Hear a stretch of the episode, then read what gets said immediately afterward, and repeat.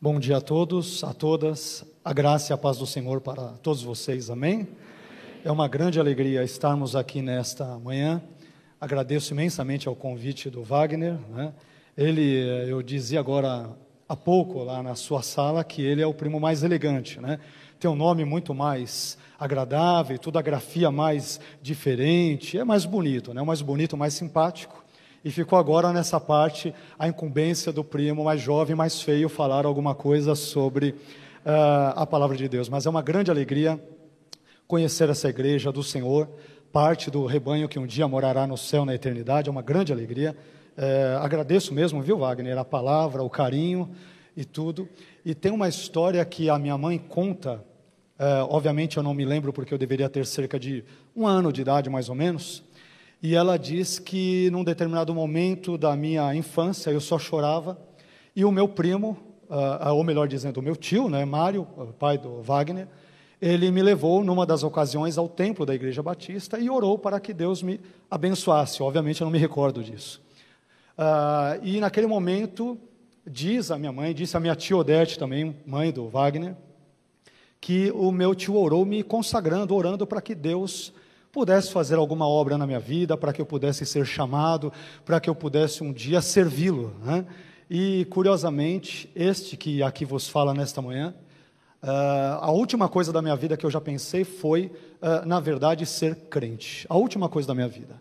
Aliás, quando era do mundão, usando o nosso vocabulário evangeliquez, né, Wagner, se me permite uma, uma, um pequeno testemunho, eu dizia, poxa, eu posso virar tudo nesta vida, né? Posso virar um drogado, um maconheiro, posso virar qualquer outra coisa, um bandido, mas jamais serei crente. Seria a pior tragédia da minha vida. E eis que quem está hoje diante de vocês, né? É, Deus nos prega peças maravilhosas, né? Ele escolhe aqueles que não são para que sejam. Não sou absolutamente nada, mas a glória toda é do instrumentador, a glória toda é de Deus. Esse Deus que graciosamente, bondosamente, mesmo cada um de nós não sendo absolutamente nada, pela sua graça ele nos atraiu, pelo seu amor ele nos envolveu, e o seu perdão nos trouxe a sua uh, gloriosa e majestosa presença. Amém? Então eu glorifico a Deus, é uma enorme alegria estar aqui com vocês. E para falarmos numa manhã sobre um tema um tanto quanto complicado, falar de demônios, né? Poxa, vocês saíram de vossas casas, obviamente para adorarem a Deus, mas para ouvirem algo que diz respeito a demônios.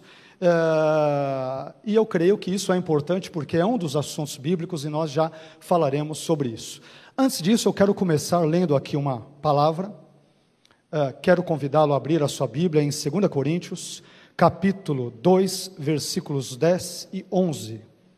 Só para nós lermos um texto aqui inicial, para nortear a nossa fala, e depois nós uh, estaremos compartilhando com vocês esses slides. Depois, inclusive, deixarei à disposição do pastor Wagner, caso alguém se interesse depois para utilizá-lo de alguma forma ou estudar alguns outros elementos, estará à disposição. Segundo aos Coríntios, capítulo 2, versículos 10 e 11. Não apresentei aqui, na verdade, não falei da igreja que sou, né? Somos de uma igreja aqui que fica na região também ali da Vila Alpina, mais para a direção do bairro da Olaria, uma igreja pequena, jovem, em construção, é, que se chama Igreja Evangélica Jaboque. Uh, e é uma grande alegria estar aqui com vocês nesta manhã. Espero sinceramente que Deus possa bondosamente falar ao nosso coração. Amém? A vocês que aqui estão, aqueles que estão nos uh, assistindo nessa hora pela internet, que Deus nos abençoe a cada um de nós. Diz assim a palavra do Senhor em 2 Coríntios, capítulo 2, versículos 10 e 11. E a quem perdoardes alguma coisa, também eu porque o que eu também perdoei, se é que tenho perdoado, por amor de vós o fiz na presença de Cristo, para que não sejamos vencidos por Satanás, porque não ignoramos os seus ardis, ou os seus desígnios, ou as suas artimanhas. Vamos orar? Quero te convidar para ficar em pé, por favor. Vamos ter um momento de oração brevemente, depois nós já iremos diretamente para o nosso estudo, para a nossa reflexão nesta manhã. Pai, eu quero te agradecer pela tua bondade, pela tua graça, pela tua misericórdia. Obrigado, Senhor, pela Igreja Batista Boas Novas existir. Obrigado pela vida do pastor Wagner, pela vida de todos os demais pastores, obreiros, líderes aqui desta igreja, todos os membros, todas as famílias, igrejas ou denominações aqui representadas nesta manhã. Te pedimos ao Senhor que a tua graça esteja sobre a nossa vida durante estes momentos em que estaremos discorrendo sobre este importante assunto, e é importante porque é bíblico, porque ele encontra fundamento nas Escrituras, na Sua palavra. E te pedimos ao Senhor que o Senhor nos oriente, nos dê graça para transmitir estes ensinamentos e dê graça, da mesma forma te peço, ao seu povo para ouvir, para compreender, para absorver tudo quanto formos uh, ministrar aqui nesta manhã. E que neste neste ato, Senhor, de ministração e de absorção dela, o teu nome e apenas o teu nome seja glorificado. Oramos agradecidos no nome de Cristo Jesus. Amém. Por favor, querido, pode se assentar. Bem, a nossa reflexão uh, tem por título Demônios, origem, natureza, atividades e destino. Uh, o assunto que envolve demonologia, aliás, uh, parte do que eu falarei é, está aqui neste livro, o Manual de Demonologia. Infelizmente eu não pude trazê-lo porque está esgotado. Mais adiante, quem sabe em outubro, querendo Deus, permitindo o Senhor que voltemos, nós traremos este e outros livros. Por enquanto temos apenas alguns livros sobre a interpretação de Jacó Armínio de Romanos 9, uma obra que nós traduzimos, né? e depois eu creio que deve estar à disposição para as pessoas que se interessarem. Bem, mas indo direto aqui ao nosso assunto, uh, falar sobre demônios é uma coisa que talvez assuste ou amedronte algumas pessoas. Né? Dependendo da situação, você vai falar isso para o crente, ele vai até bater três vezes na madeirinha para falar ainda isola, está repreendido, está amarrado e algo do gênero. Mas, queridos, a demonologia é um assunto absolutamente importante para a nossa fé cristã. Porque se nós não tivermos uma crença demonológica sadia e pautada na Bíblia, nós comprometemos a nossa cristologia. Né? Uma demonologia deficiente, ela compromete a cristologia e, consequentemente, acaba comprometendo também o teor de todas as escrituras. Veja bem, uh, Existem crentes, nós já vamos falar sobre eles, algumas estatísticas que nós aqui separamos, que simplesmente crentes de muitos anos de igreja que não creem uh, em demônios ou no diabo. Só que se você não crê nisso, eu te pergunto, quem é que tentou Jesus durante os 40 dias em Mateus 4, versículos 1 a 11, ou em Lucas no capítulo 4? Se Jesus não expulsou demônios, o que ou a quem ele expulsou? Sendo que de 40 a 45% das narrativas dos evangelhos, das narrativas de milagres, elas apontam para exorcismos, ou seja, Jesus vive mais tempo expulsando demônios ou curando as pessoas de enfermidades que são ali provocadas por demônios do que fazendo qualquer outra coisa. Se o diabo não é real, se demônios não são reais, se são frutos de uma mentalidade arcaica ou pré-científica, como disse equivocadamente o teólogo alemão Rudolf Bultmann, então nós comprometemos totalmente a figura de Cristo, porque então Cristo não foi tentado verdadeiramente por Satanás, e ele também não expulsou demônios, e portanto eu serei tentado a achar que a Bíblia é uma farsa e que os relatos bíblicos de milagres, de exorcismos, de curas também não são verídicos. Então percebam que tudo aquilo que está escrito na Bíblia é importante e é, uh, devemos estudar para o nosso crescimento, amadurecimento espiritual e para que tenhamos, desenvolvamos uma maior comunhão com o nosso Deus. Bem, mas continuando aqui no nosso no nosso assunto, deixa eu ver se aparece. OK. Por que devemos estudar sobre os demônios? Primeiramente, porque a Bíblia trata do assunto, uma questão muito óbvia, né? A Bíblia trata do assunto. O nome Satã, por exemplo, que vem do hebraico, né? Tem um sentido de adversário, oponente ou inimigo. Ele aparece 27 vezes no Antigo Testamento, 36 vezes no Novo Testamento. O termo grego diabolos, de onde vem ah, de forma aportuguesada diabo, ocorre 38 vezes no Novo Testamento. E só para vocês entenderem, em resumo, uh, em suas mais variadas formas, nós encontramos ao todo cerca de 511 referências diretas ou indiretas aos, ao diabo e aos demônios no Novo Testamento. Ou seja, o Novo Testamento tem muito, absolutamente muita coisa a falar sobre Satanás, sobre demônios, sobre exorcismos, sobre possessões demoníacas e assim por diante. E como cristãos que amamos a Cristo, amamos a Deus e a Sua palavra, devemos nos inteirar de tudo aquilo que o Senhor uh, nos ensina nas Sagradas Escrituras. Em segundo lugar, Por que devemos estudar sobre os demônios? Porque toda a Escritura é inspirada por Deus e útil para o ensino, inclusive esses trechos que falam sobre demônios. Aliás, tem crentes, né, pastor, que às vezes têm a síndrome do João do Pulo. Eles começam a ler a Bíblia em Gênesis, mas quando Êxodo, quando chega em Levítico, ele pula, né? Senhor, me perdoe e tal, ele pula Levítico, pula Números, já vai direto para Josué só porque fala da terra prometida, né? Mas meus queridos, ler textos ou trechos da Bíblia como Levítico é extremamente importante, porque é em Levítico que nós temos o cerne de todos os ensinamentos sobre o sacrifício e isto nos ajudará a entendermos o sacrifício neotestamentário de Jesus como Cordeiro de Deus que tira o pecado do mundo. Se eu não passar por Levítico, eu não compreenderei de forma mais plena esse tipo de ensino também. Então, Uh, se a Bíblia fala por, sobre demônios, sobre o diabo, sobre demonologia, então uh, eu diria que não é, uh, na verdade, é uma obrigação. Né? Nós devemos nos preocupar em estudarmos todos estes elementos. Em terceiro lugar, devemos estudar sobre os demônios, porque, e aqui indo para o texto que acabamos de ler de 2 Coríntios, porque assim como Paulo, não devemos ignorar as ações do maligno. Em 2 Coríntios 2,11, Paulo diz: Não ignoramos os seus ardis. Aqui é uma palavrinha grega, né, noêmata, que tem um sentido de mente, pensamento, métodos, desígnios, tramas. Paulo está dizendo: eu não ignoro os métodos. Você sabia que o diabo ele tem métodos para agir na vida das pessoas? Está escrito aqui no grego, diz que né, o termo grego ele aponta para métodos, propósitos ou desígnios. Né? E Paulo diz: eu não ignoro aquilo que Satanás faz. Eu sei como ele age e eu o combato com a graça de Deus, com a fé no Senhor e com a poderosa presença do Espírito Santo na minha vida. Amém.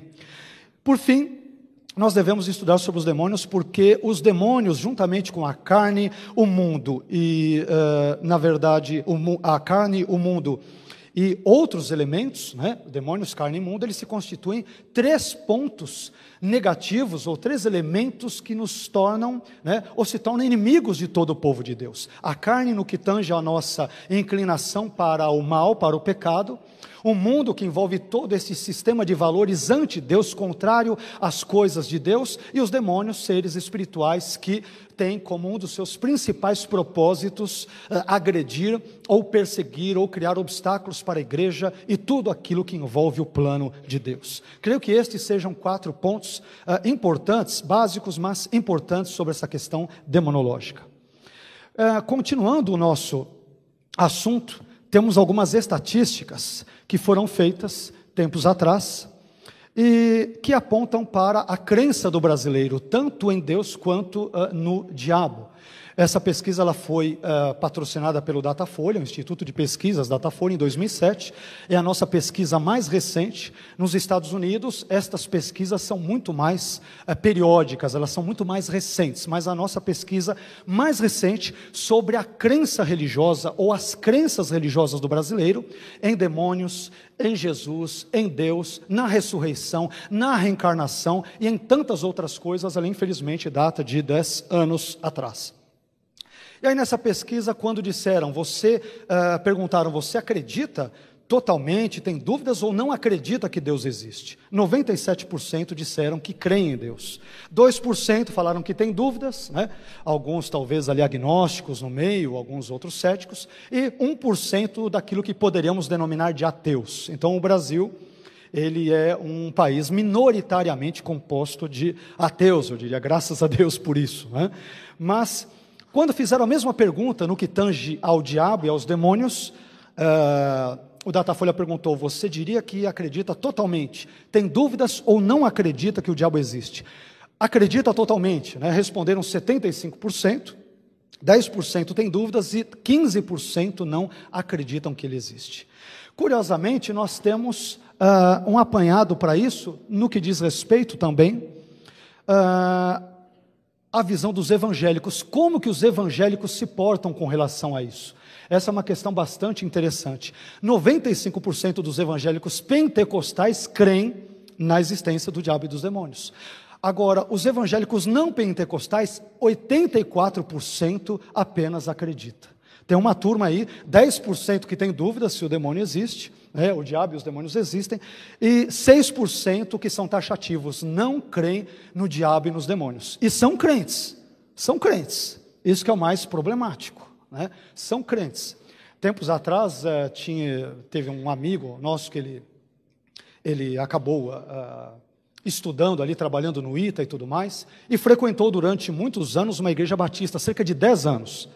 E quando comecei, né, comecei a conversar com ele, e sabendo da fé dele, ele começou a congregar conosco, uma pessoa muito, muito capaz intelectualmente. Eu sei que conversa vai, conversa vem, ele disse: Olha, pastor, eu, é, eu tenho dificuldade para crer na ressurreição de Jesus. Eu, eu tenho dificuldade para crer que Jesus voltará para buscar a sua igreja. E eu não creio também que existem é, o diabo e os demônios. Mas eu sou um crente batista há 10 anos. Falei, meu querido, os batistas vão se remoer se ouvir falar isso, porque batista é crente, né? em Deus, em Jesus, na ressurreição. falei, você me desculpe, né? ele até se sentiu ofendido, acabou não ficando mais conosco. Eu falei, você me desculpe, mas você não é crente, né? Se você não crê na ressurreição de Jesus, você não crê que Jesus volta, você tem dúvidas da inspiração das Escrituras, e você não crê que diabo e demônios existem, eu acho que você se simpatizou com o pastor da igreja. Você se simpatizou com uma série de outras coisas, mas você não entregou ainda a sua vida verdadeiramente, integralmente, totalmente a Jesus, porque se você tivesse feito, você creria totalmente nele e naquilo que a palavra dele ensina. Portanto, queridos, verdadeiros crentes creem sim em Jesus acima de tudo, na palavra de Deus. Acontece que essa palavra ensina também sobre a existência do diabo e dos demônios. Amém? E continuando ainda, Conforme nós vamos um pouco mais adiante, nós vemos aqui uh, o perfil social daqueles que creem na existência do diabo, é algo que também denuncia.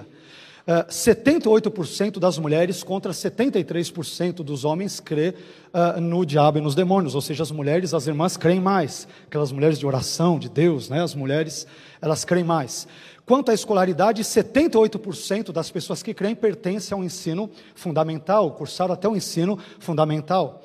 E no que tange à renda, 79% dos entrevistados dentro dessa pesquisa feita, dos 75% que creem no diabo, eles ganham até dois salários mínimos por mês.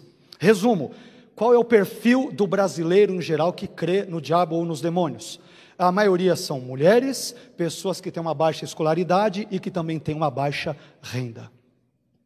Por que isso me preocupa? Porque tem pessoas que começam a estudar, fazer uma faculdade, uma pós-graduação, um mestrado, um doutorado, eh, os elementos científicos, ou talvez uma erudição acadêmica, acaba tanto subindo na sua mente, no seu coração, de modo que ele acaba descrendo nas verdades intangíveis, eternas da palavra de Deus. Por isso que é um grande desafio instruir os jovens, quando começam a estudar, porque uh, vão fazer especialmente uma pós-graduação, mestrado ou doutorado, porque há uma tendência em contrapor as verdades bíblicas sobrenaturais à medida em que você avança em uh, estudos acadêmicos. Eu fiz o meu doutorado ano passado na USP, aliás, agora completando exatamente um ano, agora nesse mês de abril. Me doutorei na área de estudos judaicos, com ênfase em Bíblia hebraica, né? E vi ali amigos, ali naquele contexto, alguns deles crentes, e que você, quando perguntava para eles, também não criam em muitas coisas que estão na Bíblia. Então eu percebo que esse é um grande perigo. Né? Nós temos que tomar muito cuidado para que o excesso de informações não nos torne ETs com a cabeça muito cheia, mas com o coração também repleto de incredulidade, a cabeça repleta de informações e muitas vezes com a descrença presente, latente em nosso coração e nossa vida. Não há incompatibilidade entre ser um erudito, uma pessoa uh, que tem um mestrado, um doutorado, um curso, uh, sabe, mais detalhado e ao mesmo tempo ser uma pessoa de fé, repleta de fé no seu coração. Amém? Bom, conforme nós vamos adiantando, uh, vamos parar um pouco com essas estatísticas, né? E vamos agora ver algo que eu creio que seja do interesse de vocês. Vamos falar mais especificamente sobre a origem de Satanás e dos demônios. Quando nós falamos sobre a questão da origem de Satanás e dos demônios, existem pelo menos quatro teorias que nós poderíamos elencar aqui que falam sobre uh, a origem de Satanás ou dos demônios. A primeira delas nós extraímos da Mishnah. A Mishnah é uma compilação escrita da tradição oral judaica e que data entre o primeiro e o segundo séculos da nossa era, ou seja, da era cristã. Segundo a teoria esboçada, por exemplo, pela Mishnah, os demônios eles foram criados originalmente por Deus como demônios. E eu destaquei ali em vermelho Uh, os trechos que nos interessam, quando a Mishnah diz: dez coisas foram criadas na véspera do Shabat, ou seja, na sexta-feira. E a última aparece ali os espíritos malignos. Qual é o problema com esse tipo de interpretação ou de teoria? É que torna Deus o autor do mal. Não existiram anjos bons como Lúcifer, daqui a pouco nós falaremos sobre ele, se é que a Bíblia fala sobre esse termo Lúcifer, mas ah, ah, essa teoria dirá que não existiram anjos bons que depois pecaram e se tornaram anjos maus ou demônios, entre eles o próprio Satanás. Ela diz: Deus já criou os demônios como tais. E aí é complicado, né? Porque Jesus ele passa boa parte do seu ministério expulsando demônios que o próprio Pai criou para ele mesmo expulsar nas pessoas, quer dizer, fica uma coisa absolutamente antagônica, né? E isso tornaria Deus, sem dúvida alguma, autor do mal e do pecado. Então, é, se há uma coisa certa, esta coisa é que Deus não criou os demônios como demônios, como seres maus, seres maléficos ou seres malignos. Depois nós temos a nossa segunda teoria, a primeira a teoria criacionista, a segunda a teoria que eu denominei flaviana, porque ela é derivada de Flávio Joséfo, um famoso historiador judeu, que é contemporâneo dos apóstolos Paulo, Pedro e os demais no Novo Testamento. Ele vive entre os anos 37 a 100 da nossa era, 37 a 100 depois de Cristo. E aí, para Flávio Joséfo, os demônios eles são as almas dos homens maus falecidos. Então o sujeito é mau, então imagino que não deve, deve nascer sempre novos demônios por aí. Né? É, é, alguns deles ali, sei lá, quando morrerem, da lava-jato, enfim, é só uma digressão no pensamento. Né? Mas os demônios, eles são as almas dos maus que entram no corpo ou nos corpos dos homens vivos. Então, meus irmãos, nós vamos ter que viver repreendendo, porque o que vai surgir de demônio, inclusive eu prevejo lá da região de Brasília e outras áreas, né? É, vamos ter que viver amarrando, repreendendo o demônio todo dia e toda hora. Mas Uh, essa é uma explicação um pouco complicada de Flávio Joséfo. Né? E quando nós cristãos nos pautamos, né, especialmente a nossa fé na Bíblia, na palavra de Deus, nós temos grandes dificuldades em aceitar isso, porque parece-nos que a Bíblia aponta para outra direção, que nós já veremos uh, logo, logo uh, no nosso texto. Além disso, uma terceira uh, explicação sobre os demônios é a chamada teoria enoqueano-justiniana, porque ela mistura textos, como o primeiro Enoque, que é um texto pseudepígrafo e data de 200 a.C. aproximadamente, com a, a, obra Segunda Apologia de Justino Mártir, que data aproximadamente entre o primeiro e segundo séculos depois de Cristo. Então, temos a obra de primeiro Enoque, que data de segundo antes de Cristo, e depois a Segunda Apologia, que data do segundo século depois de Cristo. E aí, essa teoria irá dizer mais ou menos o seguinte: o primeiro livro ali, né, eu separei as duas partes, diz que os demônios eles são os filhos de Deus de Gênesis 6. Isso é exemplificado pelo livro ali de capa preta. Então aquele texto que diz de Gênesis capítulo 6, versículos 1 a 4, que os filhos de Deus, em hebraico Bnei Elohim, eles conheceram as Bnot Ha'adam, ou seja, as filhas dos homens, e coabitaram com elas. Estes seres vistos por parte da tradição eh, bíblica como sendo anjos, ao quererem se deitar com as mulheres, e segundo alguns intérpretes, ao fazerem-no, eles acabam se tornando demônios. Essa é a perspectiva adotada por 1 Enoque, capítulo 19, versículo 1.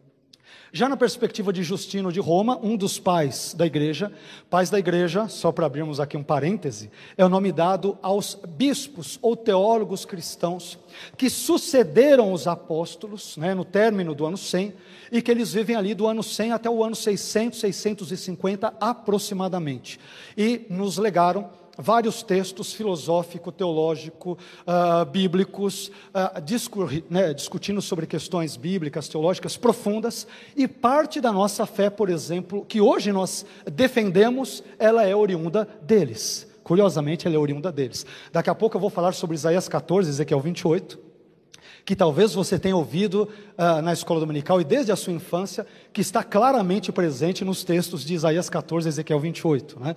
Mas quando lemos a história, descobrimos que esse tipo de perspectiva teológica é uh, oriunda dos pais da igreja. E eu vou mencionar vários deles para você entender a raiz da nossa fé. Porque às vezes nós temos certas crenças, né? Ah, o rei da Babilônia, o rei de Tiro, por trás deles havia um ser do mal chamado Satanás que agiu. Muitos vão, inclusive, identificar Satanás com querubim de Ezequiel 28, versículos 11 a 19. De onde surge esse tipo de crença? Isso aparece primeiramente nos pais da igreja. Essa turma é, que vive entre os anos 100 a 650 depois de Cristo e que nos legaram esse tipo de fé, presente ainda hoje no nosso meio cristão de modo geral, ok? Bem, mas vamos lá. Ah, conforme nós vamos continuando, temos ainda a última explicação nessa parte. Deixa eu ver se vai aqui. Ok, eu pensei que eu ia ter que repreender aqui o aparelho, tá? Se eu fizer alguns trejeitos estranhos, eu estou lutando com ele repreendendo. Mas vamos lá. A, a, a, quarta teoria, eu diria que é a teoria angelical, e talvez seria, na verdade, não uma teoria, mas a verdade bíblica. Né? Nós aqui a denominamos de teoria, mas eu vejo, na verdade, como ponto de vista defendido pelas Escrituras. E essa quarta teoria diz simplesmente que os demônios eles são anjos caídos que pecaram contra Deus. A meu ver, esta é, é a posição ou posicionamento filosófico, teológico, bíblico que mais se adequa ao teor das Escrituras. E é importante, inclusive, este posicionamento, porque ele isenta Deus de ser o autor do mal e do pecado, como vimos na Mishnah, no primeiro dos nossos slides, desses aqui que apresentamos, onde um grupo de judeus entenderam que Deus criou os demônios como tais nas vésperas do Shabat. E é, essa perspectiva, que é a bíblica, ela vai dizer: não, Deus criou os anjos como seres bons, mas eles, ao fazerem um mau uso do seu livre-arbítrio ou da liberdade que Deus lhes conferiu, eles escolheram deliberadamente se revoltar contra Deus, contra a sua obra, contra os seus planos, e é por isso que de anjos bons se tornaram demônios. Eu creio que um dos textos que exemplifica isto bem é, é Mateus 25, 41, que diz lá: então, Jesus, né, Mateus, ele relatando um trecho de um discurso escatológico e profético de Jesus, ele diz: Então dirá também aos que estiverem à sua esquerda: Apartai-vos de mim, malditos, para o fogo eterno, preparado para o diabo e os seus anjos. Então, existem anjos que seguem uh, o diabo, isto nos dá a entender que o diabo também é um anjo. Mas qual é a distinção, já adiantando um ponto, qual a distinção básica entre um anjo bom e um demônio, que também é um anjo? É, envolve a questão do caráter. Anjos que não caíram, eles são seres bons, que obedecem a Deus, que confiam nele, que sempre obedecem às suas ordens, à sua palavra. Demônios, eles são seres eh, espirituais perversos, malignos. Então a distinção básica entre anjos e demônios envolve o elemento do caráter. Anjos sempre são bons, demônios sempre são maus e agem malevolamente ou perversamente.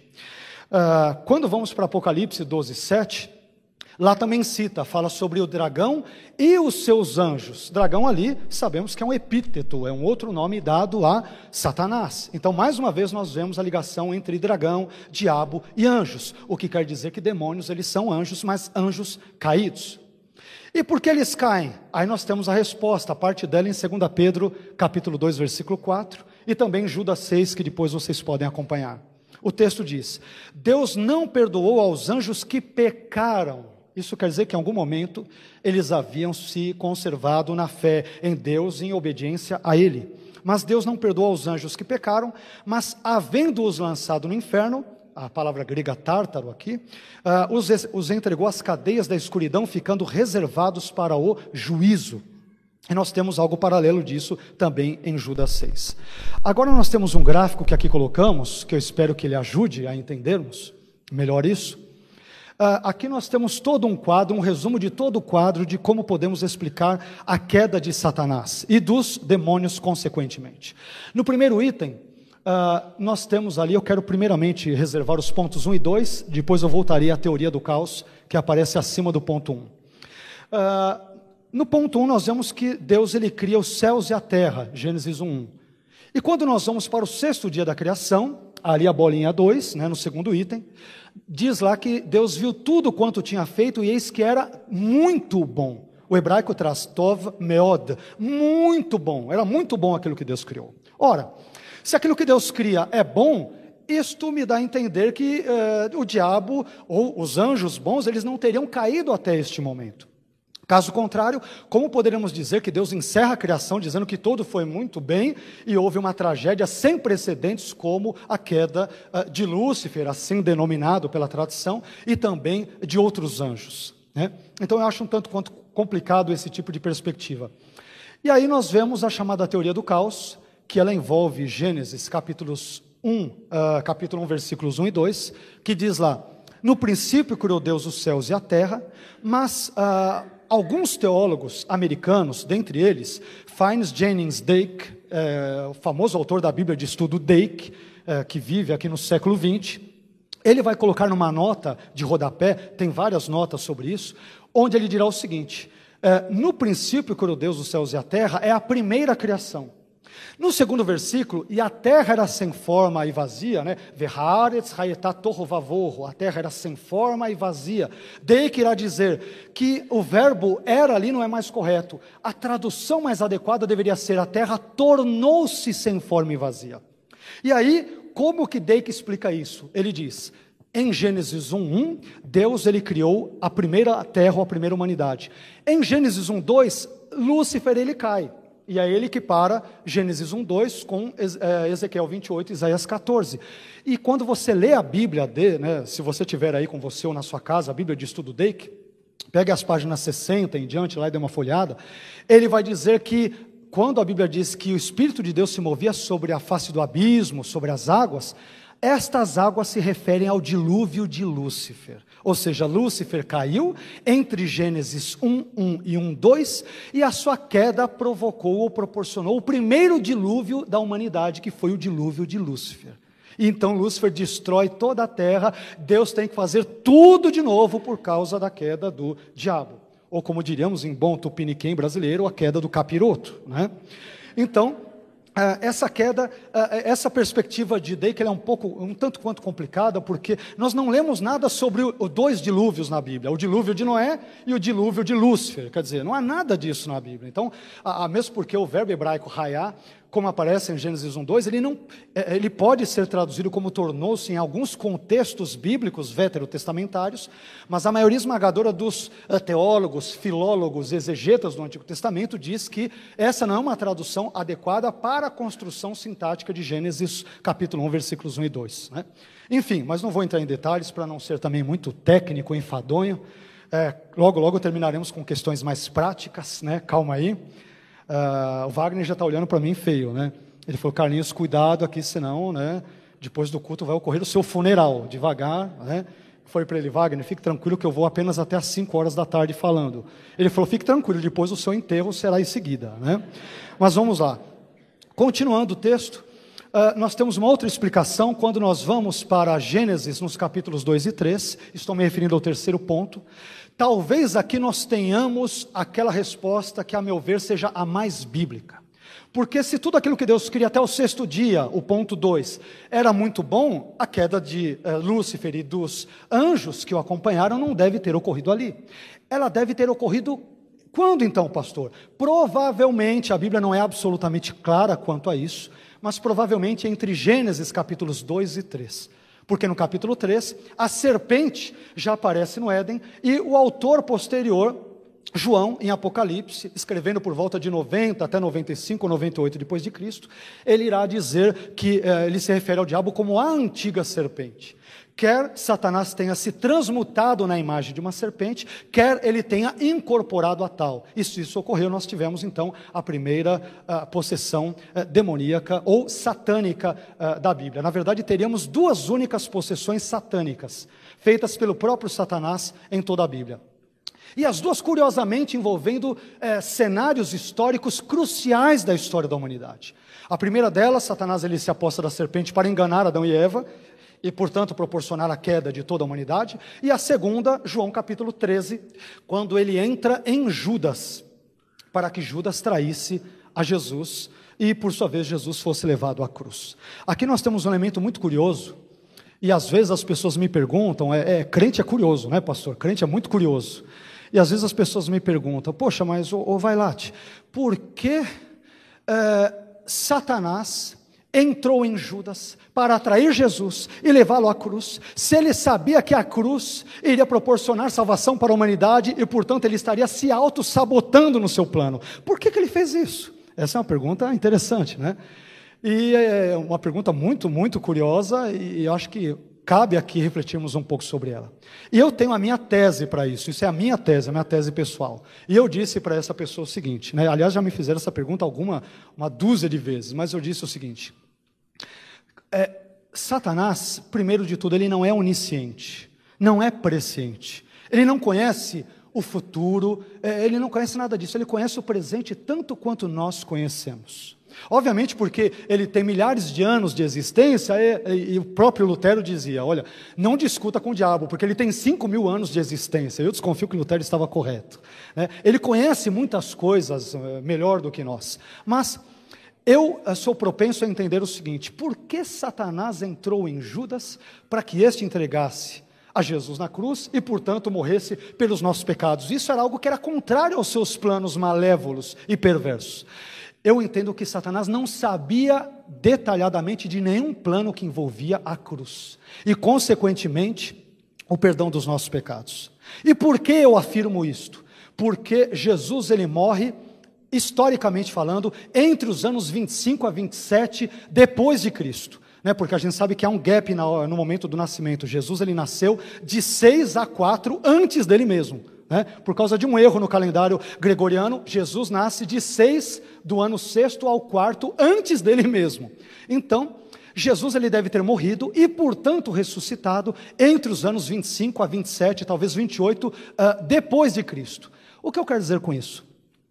O primeiro livro do Novo Testamento a ser escrito segundo a maioria esmagadora dos estudiosos do Novo Testamento, foi 1 Tessalonicenses. E 1 Tessalonicenses foi escrito entre os anos 49 e 50 depois de Cristo. Portanto, cerca de 20 a 24 anos depois de Jesus morrer e ressuscitar. O que eu quero dizer com isso? É que Satanás não tinha acesso a nenhuma parte do Novo Testamento quando ele entra em Judas para tentar sabotar o plano da, de Jesus. Ele não, ele não tem a menor noção. Então eu imagino que um dos maiores sustos que ele levou foi quando na manhã do terceiro dia Jesus ele ressuscita dos mortos. Ele não tinha base escriturística para saber disso. Não havia Bíblia, não havia Novo Testamento, né? não havia. É, eu disse para vocês, 1 Tessalonicenses é escrito só no ano 50, os evangelhos entre os anos 60 e 70, Apocalipse na década de 90 da nossa era. Então ele não tinha Bíblia, por não ter, ele estava andando às cegas. Achou que estava sabotando o plano de Deus, mas ao levar Jesus à cruz, acabou cumprindo o plano desde a eternidade passada que Deus havia programado para proporcionar a salvação a mim, a você e a todos aqueles que pela graça crerem em Cristo. Amém? Ele fez a maior bobagem da vida dele, não sabia, né? e simplesmente contribuiu para a execução do plano divino. Bem, ah, quando nós vamos para o quarto item, ah, nós temos uma teoria que aponta para a ideia de uma segunda queda, a queda dos anjos, que já mencionamos nos slides anteriores, que envolvem ali ah, Gênesis capítulo 6, versículos 1 a 4, quando diz lá: Viram os filhos de Deus as filhas dos homens e tomaram elas para si. Então, uma das teorias dirá que houve duas quedas, uma de uh, é, Gênesis capítulos 2 a 3, onde Satanás cai com alguns anjos, e uma segunda queda que ocorre em Gênesis 6, versículos 1 a 4. Tá? Essa é uma segunda teoria. Eu sou mais ou menos propenso a concordar com ela. É, e tempos atrás descobri que eu não estava sozinho. O Dr. Russell Shedd, falecido, também crê, cria, né, na verdade, na mesma coisa, que havia duas quedas, uma ali no contexto de Gênesis capítulos 2 e 3, e também a segunda em Gênesis 6. É uma possibilidade, uma possibilidade. Bem, Vamos para agora Isaías 14, Ezequiel 28. Uh, ah, esses textos de Isaías 14, Ezequiel 28, eles falam, eles descrevem, retratam a queda de Satanás, como que o judaísmo e o cristianismo antigo interpretaram esses textos. Eu acho que isso é extremamente importante.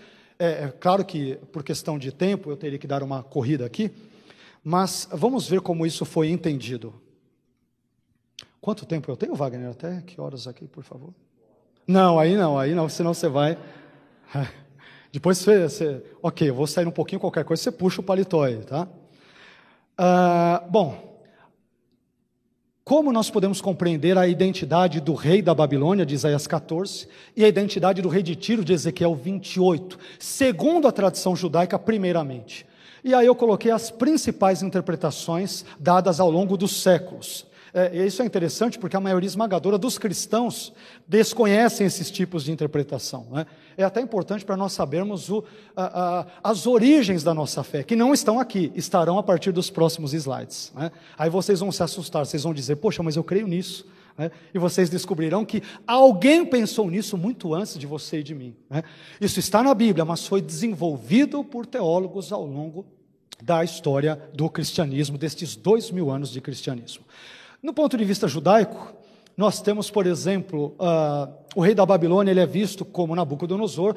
A maioria dos uh, textos rabínicos, né? o Talmud babilônico, uh, a Mechilta de Rabi Shimon Bar Yochai, não precisa se preocupar com nada desses nomes, desses palavrões, né?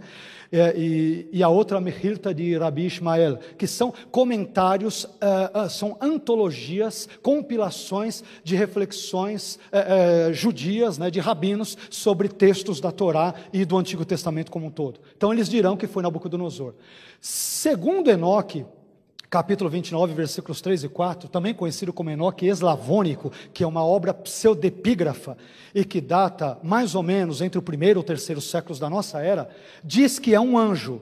Aliás, se vocês lerem, segundo Enoque, capítulo 29, versículos 3 e 4, vocês verão que a nossa crença na queda de Satanás está fielmente retratada ali.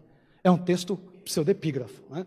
Só que aí eu coloquei entre parênteses, é uma obra judaica, porque muitos têm discutido se primeiro Enoque é uma obra estritamente judaica ou foi escrita por um judeu cristão que quis contrapor o judaísmo que outrora ele cria, né, falando sobre a sua fé cristã. Então é muito discutido na academia, nos estudos ah, bíblicos, teológicos e assim por diante, se esse texto de Enoque, segundo Enoque, é uma obra judaica mesmo ou cristã, escrita ali por um judeu cristão.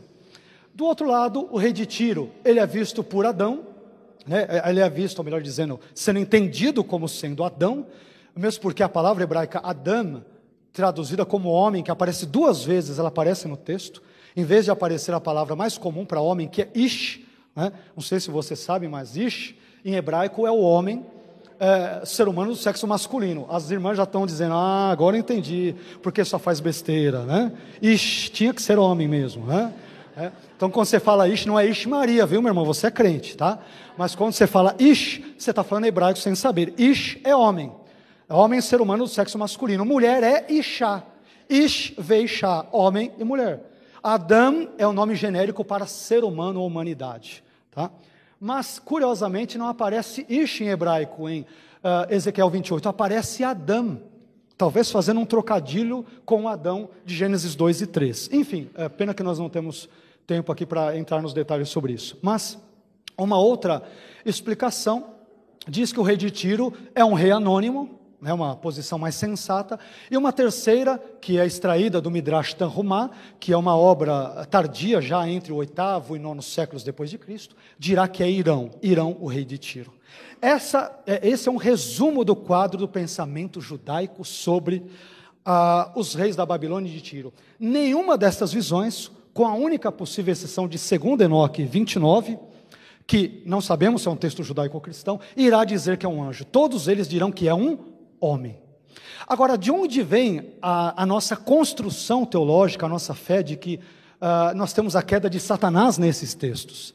Agora que vocês vão aprender algumas coisas interessantes, eu quero compartilhá-las com vocês. Este sujeito aí que vocês veem, na época algum paparazzo pegou ele, tirou ali uma selfie com ele ali tudo, né? E aí, Orígenes, que vive entre o século II até meados do século III, né, 254, ele vai dizer o seguinte: é, eu não vou ler todos os textos, porque senão nós não conseguiremos concluir aqui o nosso, a nossa proposta, mas o de Orígenes, na sua obra De Princípios, ou seja, um tratado sobre os princípios, que envolvendo princípios da fé cristã e tudo, ele diz algo que é o resumo da maioria esmagadora da, da, fé das igrejas, majoritariamente. E você nem sabia que o seu pensamento sobre Satanás e a queda vem de Orígenes. Olha o que ele diz. Essas palavras da profecia de Ezequiel, referindo-se ao capítulo 28, versículos 11 a 19, sobre o rei de Tiro, referem-se a um poder adverso. Ele caiu dessa bem-aventurança, ou seja, ele não foi criado como demônio, ele caiu desta condição. Nós cremos nisso.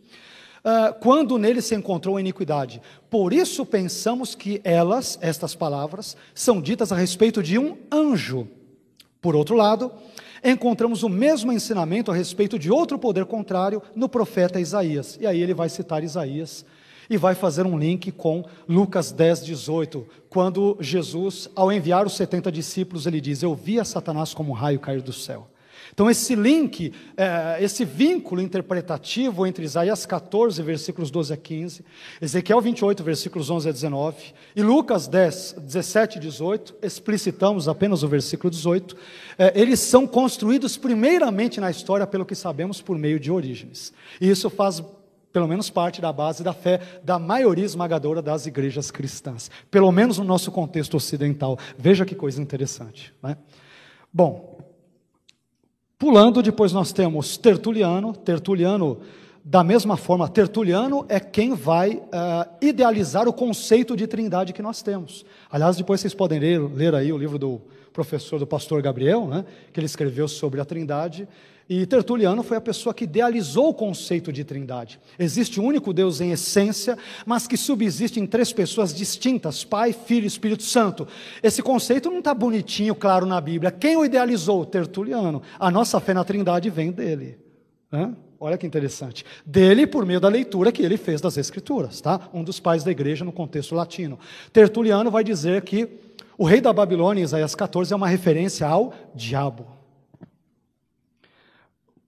Vamos mais adiante, Agostinho, ele vai dizer que tanto em Isaías 14 como em Ezequiel 28, esses uh, reis da Babilônia e de Tiro têm por trás de si agindo o diabo, da mesma forma. Mais adiante ainda, Cirilo de Jerusalém, já no quarto século, também vai dizer que eh, em Ezequiel 28, o rei eh, de Tiro ali exemplificado é uma referência a Satanás. Um último exemplo aqui nesse ponto. O único que distorce de todos eles é Hipólito de Roma, que ele vai dizer que em Ezequiel 28, em Isaías 14, nós não temos ali Satanás, mas nós temos o anticristo. O anticristo, segundo as escrituras, é um homem, né?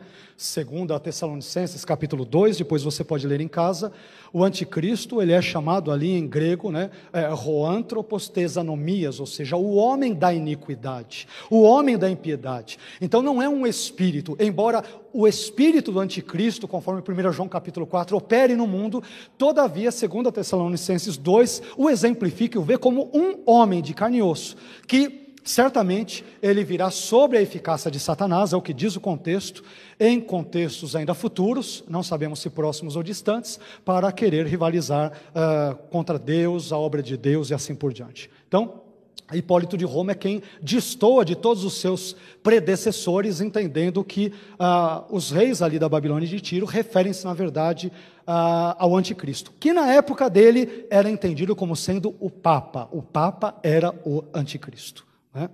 Bom, depois nós temos algo curioso, mas eu não sei se eu terei tempo para falar aqui. Uh, no que tange ao surgimento da palavra Lúcifer, ou Lúcifer, né, em latim, ou Lucifer, existem algumas pronúncias possíveis de acordo com o tipo de latim que você estuda, né? ou latim reconstruído, ou latim uh, eclesiológico, ou uh, o latim mais acadêmico. Né? Lucifer, Lucifer, uh, a pronúncia está correta da mesma forma. A palavra Lúcifer aparece cinco vezes na Bíblia, quatro delas no Antigo Testamento e uma no Novo. Curiosamente, em nenhuma das ocasiões, uh, lembrando que Lúcifer uh, é uma expressão latina que vem da Vulgata, a tradução de Jerônimo, entre, feita entre o quarto e quinto séculos da nossa era, onde ele traduz os textos dos originais hebraico e grego. Né? Aliás, Jerônimo morou muitos anos em Israel e de lá ele começa a traduzir parte do texto bíblico. Então, o resumo dessas ocorrências é que Em nenhuma delas nós vemos claramente, na versão da Vulgata, tá? não no texto original, grego ou hebraico, mas é, em nenhum contexto nós vemos Satanás ser claramente vinculado a Lúcifer. Porque em Isaías 14, ali na quarta linha do quadrado, aparece a palavra hebraica Helel. Helel quer dizer o brilhante, aquele que brilha. Não há nenhuma referência a Satanás. Aliás, Satanás ou o diabo, eles não são citados uma única vez ao longo de todo o livro de Isaías ou Ezequiel. Não são citados uma única vez. E aí, curiosamente, nós descobrimos que, enquanto Isaías 14, 12 não fala claramente que Satanás um dia foi um sujeito chamado Lúcifer, o Novo Testamento, em 2 Pedro 1,19, na tradução de Jerônimo, vincula Lúcifer a Cristo. Lúcifer seria uma referência a Cristo, na tradução de Jerônimo, e onde ele diz ali o seguinte: E temos muito firme a palavra dos profetas, estou citando 2 Pedro 1,19. E temos muito firme a palavra dos profetas como a uma luz que alumia em lugar escuro, até que o dia esclareça e Lúcifer apareça em vosso coração. A maioria esmagadora dos teólogos do Novo Testamento entendem que esse texto se refere a Cristo. Lembrando que Lúcifer ou Lúcifer aqui é uma tradução da Vulgata. O grego ele traz fósforos, né? Fósforos, ou seja, aquele que é portador de luz. Os palitinhos, aquelas caixinhas que nós temos na nossa casa lá para o fogão e tudo mais. Essa é a palavra que é usada para Jesus em 2 Pedro, no capítulo 1 e versículo 19.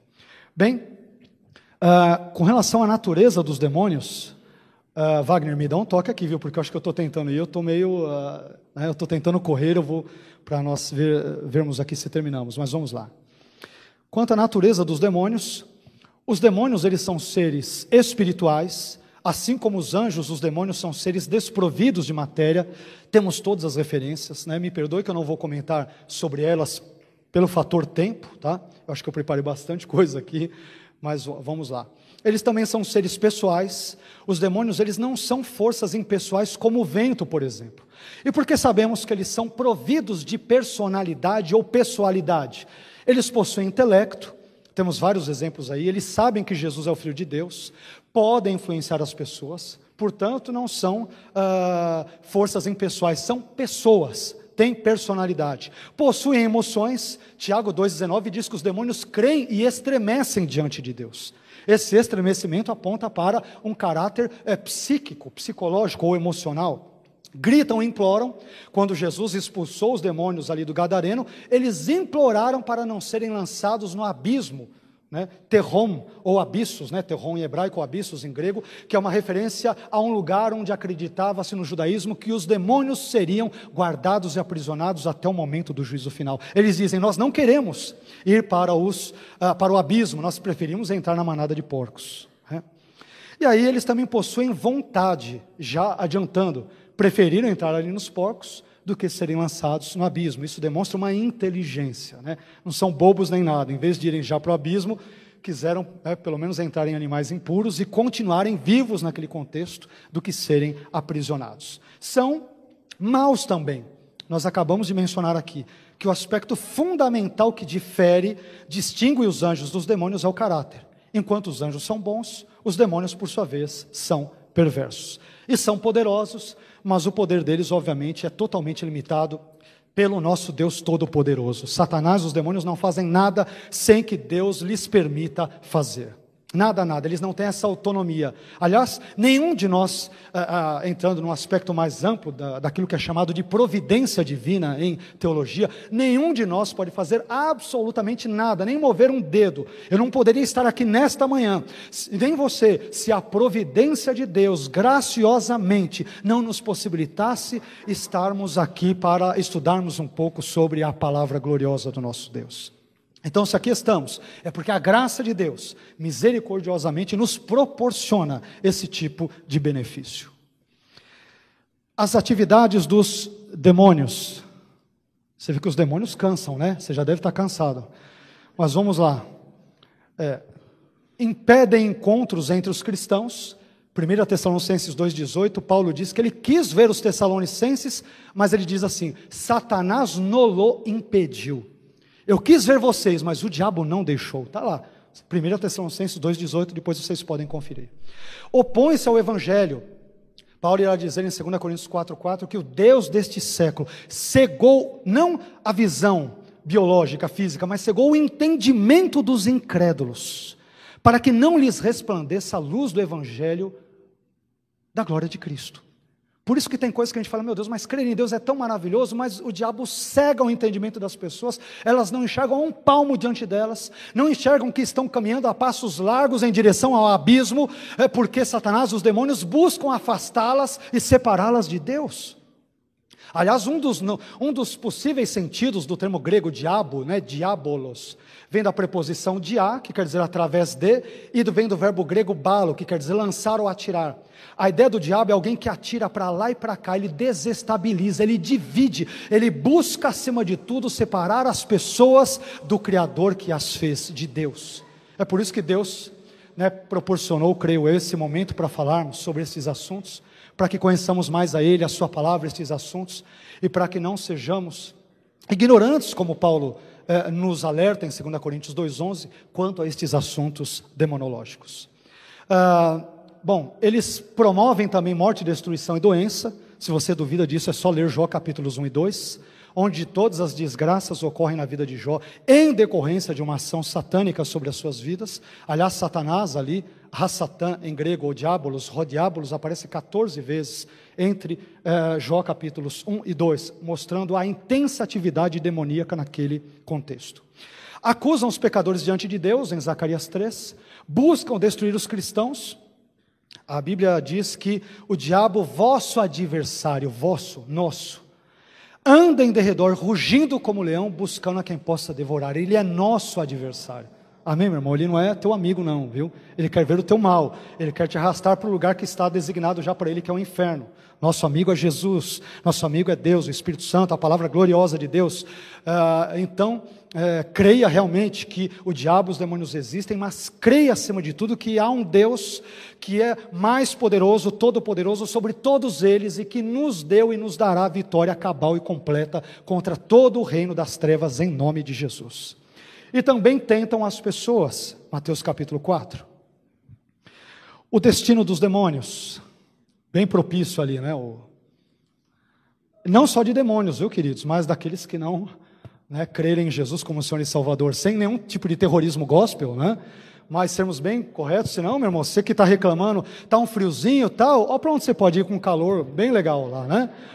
Ah, né, eu não quero Jesus tal, então, irmão, se está calor aqui, eu sempre digo, está calor aqui, no inferno é pior, né? No inferno é pior. Então, aqui é uma foto que tiraram lá, você vê que o diabo não é muito bom do layout da casa dele, mas enfim, né? Tinha que fazer um feng shui, alguma coisa assim, mas vamos lá. Bom, uh, não há provisão de salvação para os uh, demônios. Por isso que eles têm um destino já marcado. Só que aqui cabe uma explicação que eu também tentarei ser, ser breve aqui. Mas uh, por que os demônios eles são destinados ao lago de fogo e enxofre? Para respondermos essa questão, temos que responder uma antes, que é, é importantíssima, que é uh, Deus não provisionou salvação para os anjos. Acabamos de dizer alguns minutos atrás que Satanás e os demônios são anjos, anjos caídos. Mas lemos em Hebreus 2,16 que ele, Cristo, evidentemente não socorre a anjos, mas socorre a descendência de Abraão. O que quer dizer isso? Se você ler o contexto de Hebreus 2, ele está falando sobre aspectos salvíficos ou soteriológicos. E Deus, na sua soberania, ele não quis salvar os anjos. E por que ele não quis salvá-los? Temos duas explicações, duas respostas principais. Primeira, Talvez porque eles não são os anjos eleitos mencionados em 1 Timóteo 5,21. Ou seja, Deus não os escolheu incondicionalmente para serem anjos ou demônios. Essa é uma das explicações. Se Deus os escolheu para serem demônios, por mais que eles façam, eles não podem reverter essa escolha. Eu acho essa uh, uh, postura um, um tanto quanto complicada. A segunda eu já acho um pouco mais bíblica, que diz o seguinte: os demônios eles vão para o inferno, para o lago de fogo, e não tem provisão de arrependimento, porque Deus, em sua presciência, um subaspecto da sua onisciência, viu que eles jamais se arrependeriam de seus pecados. E eu citei dois exemplos, 1 João 3,8 e João 8,44. 1 João 3,8 diz que o diabo peca desde o princípio. O verbo grego ali, peca, hamartanei, eh, aponta para a ideia de um pecar contínuo. Uh, João está dizendo, ele vive pecando desde o início. Ele é um sujeito incorrigível. Deus, ao saber disso, não provisiona a salvação para ele e para os demônios. Eu, particularmente, entendo assim. João 8,44 diz que o diabo não se firmou na verdade. Aqui nós temos um verbo no imperfeito que transmite a ideia de que ele não esteve se firmando, ou seja, ele sempre buscou se afastar da verdade de Deus, da palavra de Deus e de todas as coisas que dizem respeito ao reino de Deus. Porque ele quis fazer isso, então Deus disse para ele: Seja feita a tua vontade, vai para o inferno, meu filho, né? vai para o quinto dos infernos, né? se é que existe o quinto do inferno ali. Né? Mas e o seu destino será o lago de fogo e enxofre, conforme Mateus, Apocalipse uh, e Judas. Tá? Eu não vou ficar citando por questão de tempo, estou tentando correr. Se o Wagner aqui me permitir, e se vocês também me permitirem, quero concluir com algumas lições práticas. Para não ficarmos perdidos apenas em meras elucubrações teológicas ou filosóficas, muitas vezes áridas, é, eu creio que nós podemos extrair muitas é, lições aqui práticas para a nossa vida. Um resuminho de tudo aquilo que nós dissemos, mas de uma forma bem prática. Quero citar aqui, separei cinco autores. Primeiramente, quero citar C.S. Lewis, no seu livro muito propício para a nossa discussão desta manhã, Cartas de um Diabo a seu Aprendiz. Se vocês não leram, leiam. Aliás, leiam tudo que C.S. Lewis escreveu, que ele é muito bom. Né? É, Deus o dotou de uma capacidade, é, sabe, intelectual, com, escreve com muita fluidez, com muita graça de Deus. Foi um homem de Deus, um exateu que Deus graciosamente chamou para si, converteu. Leiam. Agora, o que chama minha atenção, eu quero ler esses trechos agora nessa parte final, estes últimos slides no nosso uh, uh, término da nossa fala. Então, a primeira coisa que eu aprendo é que o diabo se serve de dois erros que cometemos com frequência. Em geral, crentes ou não crentes, cometemos com frequência, especialmente os não crentes, mas crentes cometem também uma parte destes erros. Vamos ler Lewis, porque estamos em boa companhia com ele. Há dois erros semelhantes, mas opostos, que os seres humanos podem cometer quanto aos demônios. Um é não acreditar em sua existência. Lembra da nossa estatística? A gente mencionou agora no início. O outro, e tem muito crente que não crê, muito crente que não crê. É, aliás, é, é o cúmulo do paradoxo, né? Muito crente que não crê, mas enfim. O outro é acreditar que eles existem e sentir um interesse excessivo e pouco saudável por eles. Os próprios demônios ficam igualmente satisfeito, é, satisfeitos com ambos os erros e saúdam o materialista, que diz que eles não existem, e o mago, que atribui tudo a eles, com a mesma alegria. Então, meu irmão, vigia, viu? Eu sei que você não gosta do capiroto, nem gosta que mencione o nome dele, mas o capiroto existe. Ele já está destruído, já foi derrotado na cruz, graças a Deus, mas ele não está morto, não, viu? Agora, aqueles que sentem um interesse excessivo pelo, pelos demônios, é, é, é, é engraçado, né, Pastor Walter, é, Pastor Wagner, né, com Walter na cabeça. As pessoas que pensam no nos demônios, né, tem pessoas que pensam com uma frequência muito grande sobre os demônios, que parece que tudo gira em torno dos demônios. Se você perguntar para ela, ela sempre tem o diabo na boca. Eu nunca vi, né? Tem gente que se você perguntar para ele, olha, de que filme você mais gosta? O Diabo Veste Prada. Né? Tem outro que se você chegar para ele, né, mas qual é o ponto turístico que você mais gostou de conhecer? A Garganta do Diabo, lá no Paraná. Né? Vá de retro, Satanás. Né?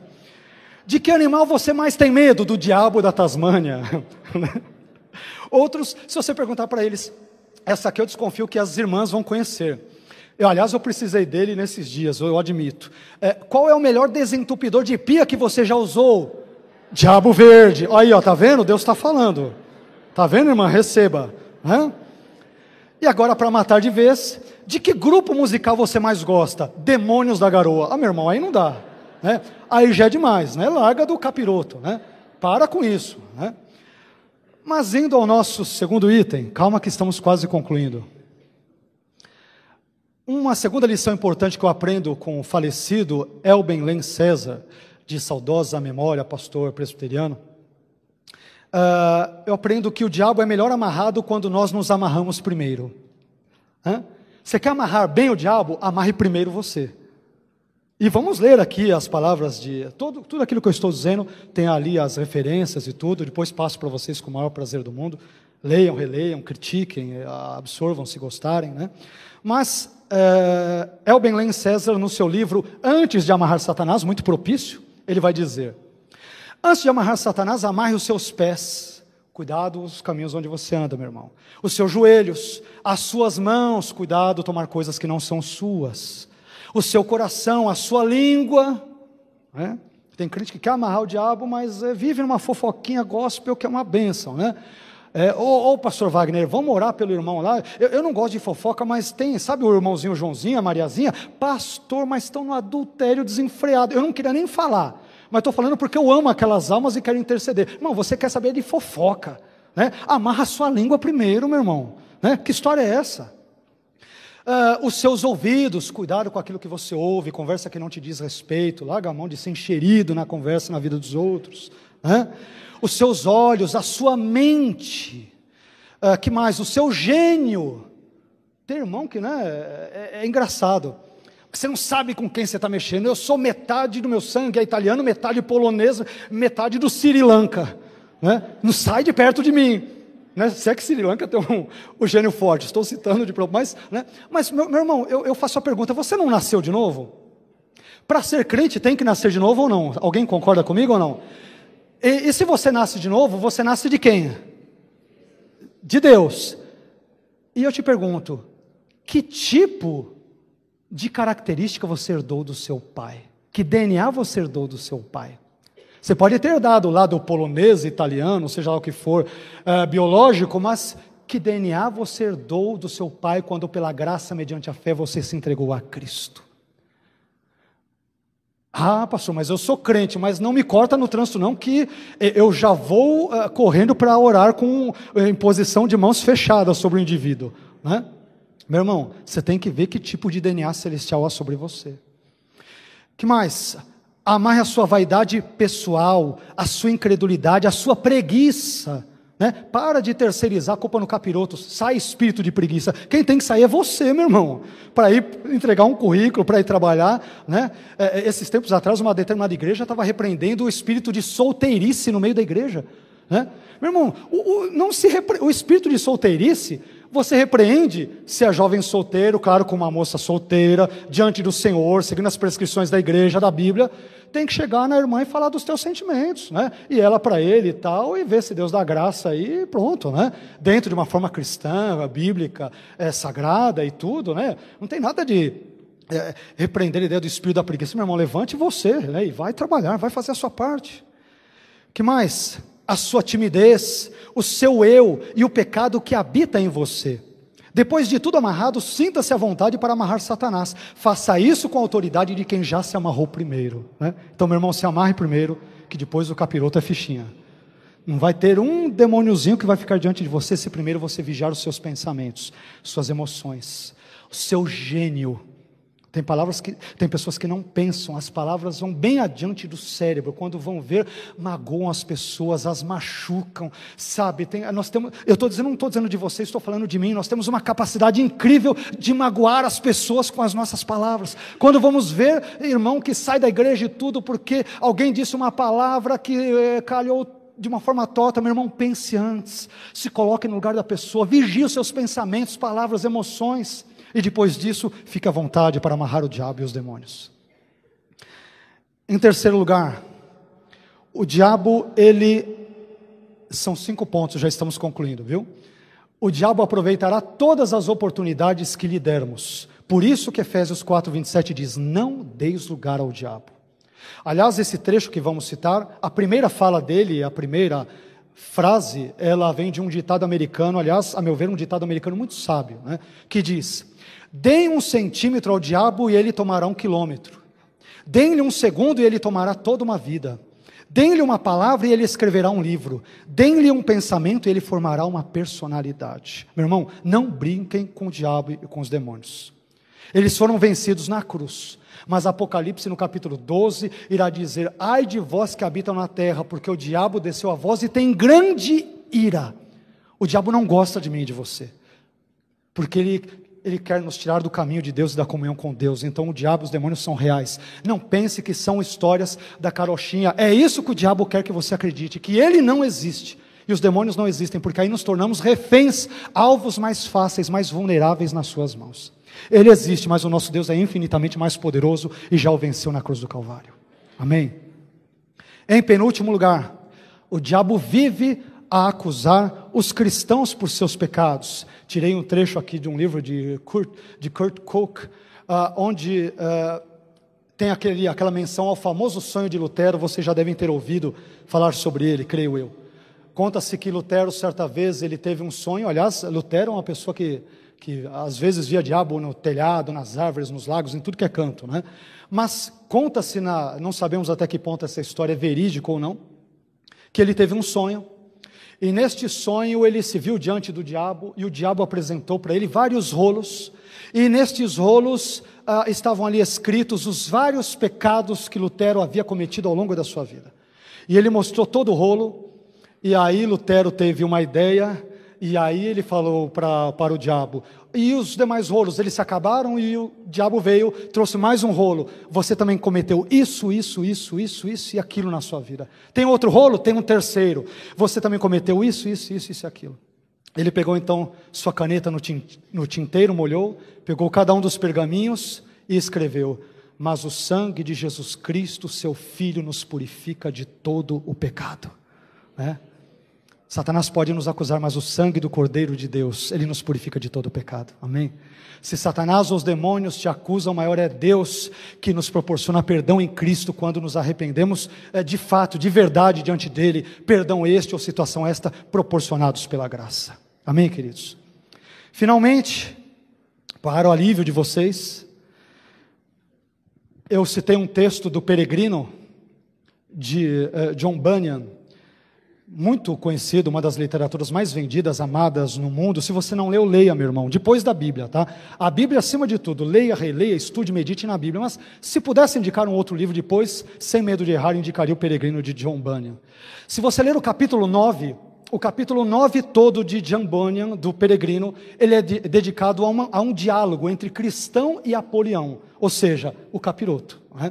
Então, o nono capítulo é dedicado a uma conversa, a um embate, um combate que cristão, que prefigura cada um de nós rumo a Canaã celestial, ele tem com o diabo. E nesse trecho, no final, tem algo muito interessante, e com estas questões eu quero citar algumas ilustrações e já concluir e passar a palavra para o pastor Wagner. Uh, tem um trecho que diz o seguinte do peregrino: Longa foi a peleja entre cristão e Apolião e durante ela só brilhou nos olhos de Cristão um olhar de alegria quando feriu Apolião com a sua espada de dois gumes. Aqui é um símbolo para a palavra de Deus. Olhou então para o céu e sorriu. Terminando o combate, pensou Cristão em dar graças àquele que o livrara da boca do leão, àquele que o auxiliara contra Apolião. Três coisas chamam a minha atenção nesse trecho da obra de Bunyan. Primeiro, o conhecimento que cristão, o personagem fictício de Bunyan, que representa todos os verdadeiros cristãos ao longo da sua jornada neste mundo, Primeira coisa que nós vemos é o conhecimento que o cristão tem da palavra de Deus. Se você ler o capítulo 9, você vai ver que o cristão imita Jesus. Ele vence o diabo citando trechos de Miqueias, de Romanos, de várias passagens bíblicas. Portanto, ele é alguém que conhece a palavra de Deus. Né? Ele conhece ela de forma coesa. Ele a ama e ele a conhece. E isso é representado pela espada de dois gumes que o cristão maneja tão bem, dever este de todo e qualquer verdadeiro cristão e cristã. Conhecer a palavra de Deus. E não fazermos como aquele sujeito da história do VCC. Já ouviram falar dessa história do VCC ou não? Já ouviram? É, Conta-se que certa vez um caipira, ele estava trabalhando no seu trabalho né, rotineiro, num canavial, quando de repente ele viu brilhar no céu as letras VCC. Como ele era muito religioso e muito temente a Deus, ele julgou que aquelas letras significavam vai, Cristo chama. E aí muito piedoso, ele foi até o pastor da sua igreja, imaginemos que era o pastor Wagner, né? E ele chegou para o pastor e falou: Pastor, olha, eu me sinto comissionado para pregar o evangelho para as tribos, para fazer missões transculturais e tudo. E o pastor Wagner perguntou: Mas o, o, o caipira, né? Caipira da história, tá com todo o respeito do mundo aos, né, aos caipiras, aos que moram no interior. Eu nasci no interior também, em São Caetano. Mas, e o pastor, né? É, eu sou, São Caetano é interior, né? Eu sou de lá. Mas. É, o Wagner chega para ele e fala: Ô, ô Caipira, mas espera aí, para você é, sair pelo mundo afora pregando evangelho e fazendo missões, o pastor Wagner, que é, ama a Bíblia, honra a Bíblia, quer saber de ensinar corretamente a Bíblia, chegou para ele e falou: Você tem que conhecer a Bíblia. Você conhece a Bíblia suficientemente falando, a fim de poder pregá-la a todo mundo? E o caipira disse: Claro que eu conheço. Né? E que texto da Bíblia você mais gosta e conhece? E aí o caipira disse: Eu gosto principalmente da parábola do bom samaritano. Ah, é mesmo? Disse uh, uh, o pastor, pastor Wagner. Então conte para mim aí a parábola do bom samaritano para ver se eu te aprovo para você poder seguir aí o seu caminho uh, pregando o evangelho em todo mundo. E aí o homem começa a contar a história dele, a parábola do bom samaritano, segundo o caipira da história do VCC. E a história começa assim, abre aspas. Descia um homem de Jerusalém para Jericó e caiu entre os salteadores, e ele lhes disse: Varões irmãos, escutai-me, não tenho prata nem ouro, mas o que tenho, isso te dou. E entregou-lhes os seus bens, e a um deu cinco talentos, e a outro dois, e a outro um, a cada um segundo a sua capacidade. E partindo dali, foi conduzido pelo Espírito ao deserto, e os corvos alimento lhe traziam, pois alimentava-se de gafanhotos e mel silvestre. E sucedeu que, indo ele andando, eis que um carro de fogo ocultou da vista de todos. A rainha de Sabá viu isso e disse: Não me contaram nem a metade.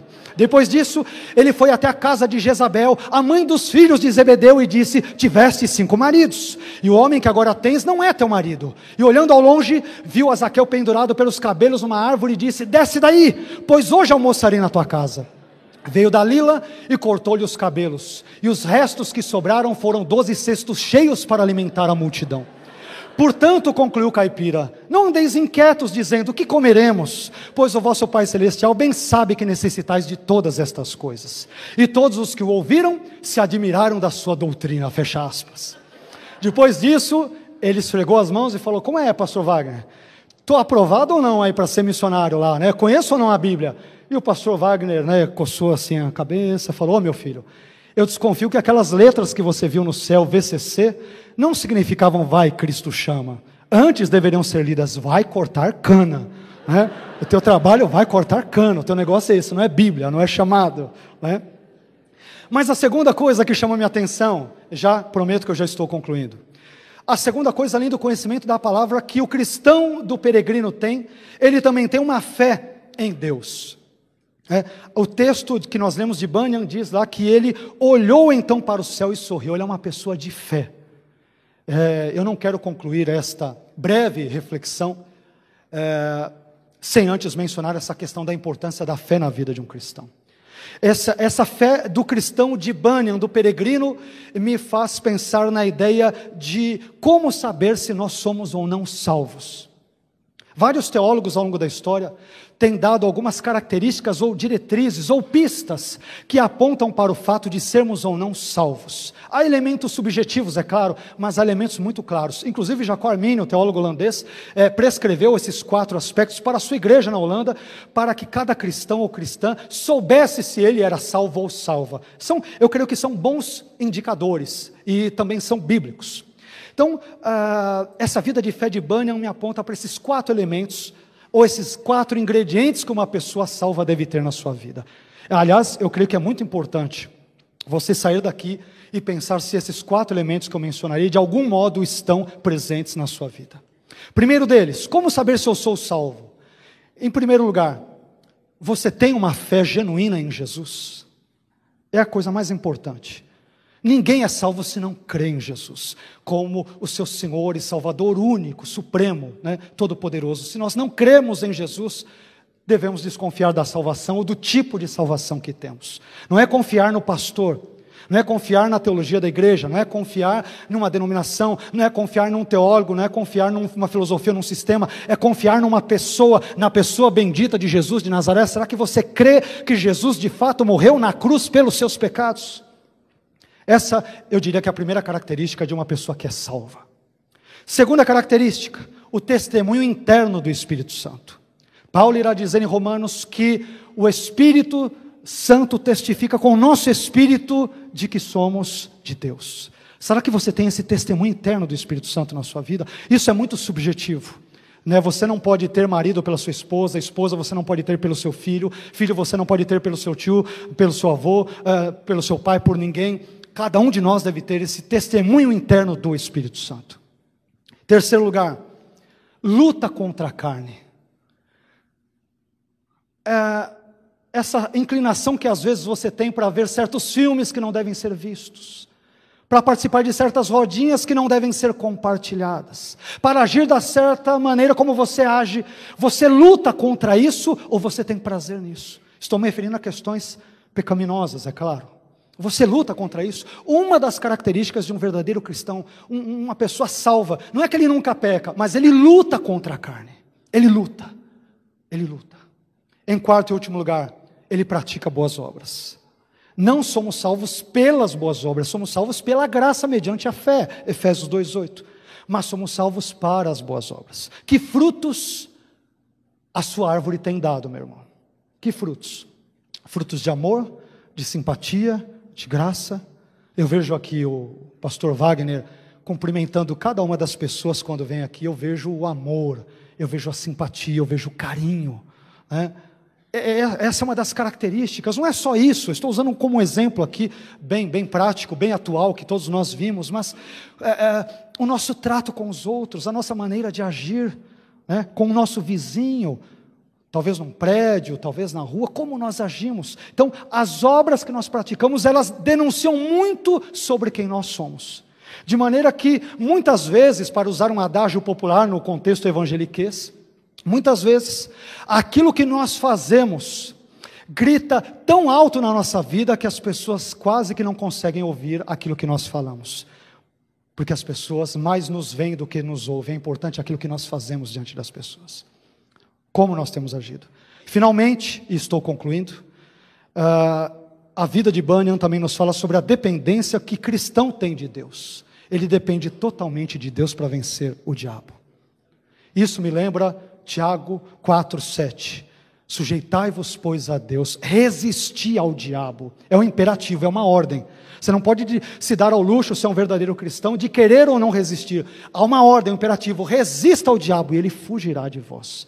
Mas ele foge quando primeiro eu sou sujeito a Deus. Ser sujeito a Deus é amar a Deus acima de todas as coisas, o próximo como a si mesmo, é ler a palavra, é ter um compromisso com a igreja, ter comunhão com os irmãos. Quando assim agimos, Deus graciosamente nos dá vitória contra Satanás, contra os demônios e contra todo o mal, para a glória e somente para a glória do seu santo nome. Amém? Queridos, eu quero agradecê-los pela gentileza. Perdão, pastor Wagner, eu ultrapassei um pouco aqui o tempo. Eu espero que Deus tenha de algum modo abençoado vocês.